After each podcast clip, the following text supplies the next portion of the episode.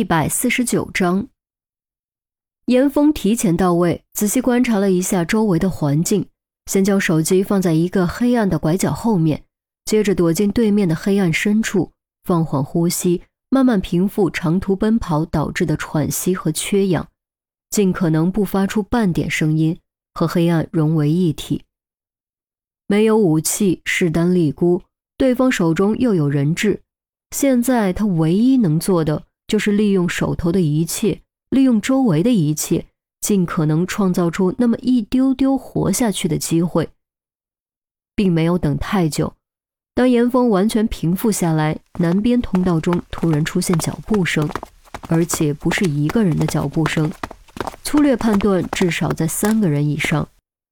除了脚步声，还有光源。于是严峰知道黑弥撒来了。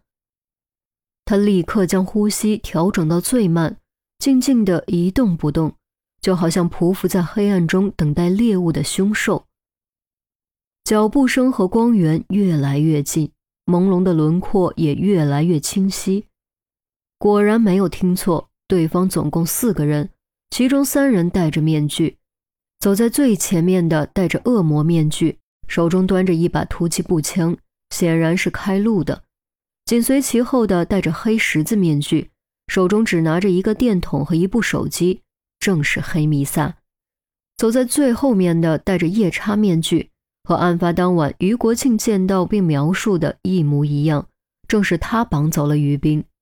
他腰间别着一把刀，肩上扛着一个女人，长长的头发和双手一起垂荡，随着他的脚步晃来晃去。于冰。光线很暗，但严峰还是一眼就认了出来。该死的，他们怎么知道我们的位置的？黑弥撒自言自语，似乎有点气急败坏。说完，一脚将一块挡路的石头踢开，石头嗖的一声飞入黑暗中，擦着严峰脑门掠过。严峰瞬间全身绷紧，控制住自己，才没有让自己乱动。也许是球场的人。夜叉说：“不可能。”黑弥撒断然否认。说话间，一行人已经来到了岔道口。严峰更加不敢动弹，连呼吸都完全屏住，生怕发出一丁点声音。到了，开路的人率先止步。黑弥撒停下脚步，看了看手机屏幕，然后将手机放在了耳朵上，似乎正在拨号。很快，左边就传来手机震动的声音。三人同时转头，看向传出手机震动声的黑暗。藏什么藏？你以为我没有你的定位吗？赶紧出来！黑弥撒有些不耐烦地说。然而黑暗中静悄悄的，完全没有任何回应，只有他自己的声音在回荡。搞什么鬼？你过去看一下。黑弥撒蹙了蹙眉头，冲开路的人说：“开路的人点点头，端起突击步枪，小心翼翼朝传出手机震动声的黑暗走去。虽然老大下了命令要捉活的，但如果严峰敢耍什么小聪明，他不介意在严峰胳膊腿上开几个窟窿。与此同时，夜叉也将手按在了刀柄上。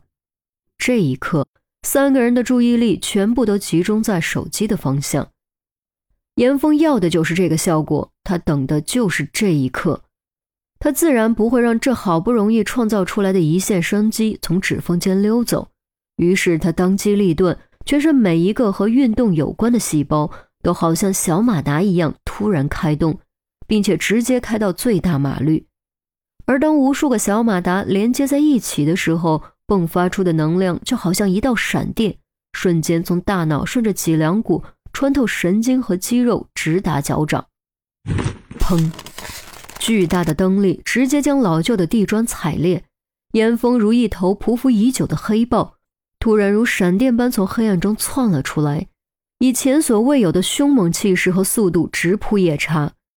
夜叉显然是个训练有素的高手，还不等开路的和黑弥撒反应过来，他已经转过了头，并拔出了别在腰间的黑刀。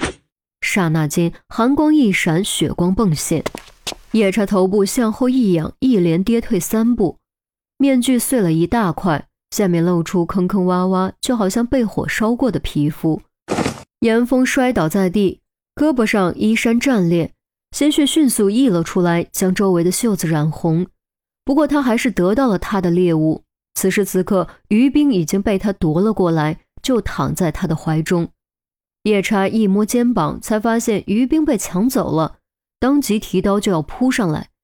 严峰自然不会傻到和他硬拼，顺势翻滚起身，脚下一蹬，用最快的速度朝黑暗中冲去。而直到这时，黑弥撒和开路的才反应过来，突击步枪对准严峰的背影一通狂扫。防空洞中枪声大作，密密麻麻的子弹打在拐角的墙壁上，崩的碎石破砖四散飞溅。可惜他终究还是晚了一步，严峰的背影已经绕过拐角，消失在黑暗中。夜叉二话不说追了上去。操！敢耍我！黑弥撒捡起地上的手机，当时想明白了是怎么一回事，重重将手机砸在地上。我也去追。开路的当即就要跟上，却被黑弥撒拽住。不必，让夜叉自己去追吧。我们得赶紧离开这里。反正我手里还有一张牌，他很快就会明白。和我斗？呵呵，他还嫩了点儿。黑弥撒狞笑一声，冲向和严峰逃跑方向相反的岔口。却说严峰。无论如何加速，如何拐弯，都甩不脱身后急促的脚步声。非但甩不脱，反而越来越近。复古之居莫过于此。其实，如果只有严峰一个人，不敢说能跑赢，至少不至于被追上。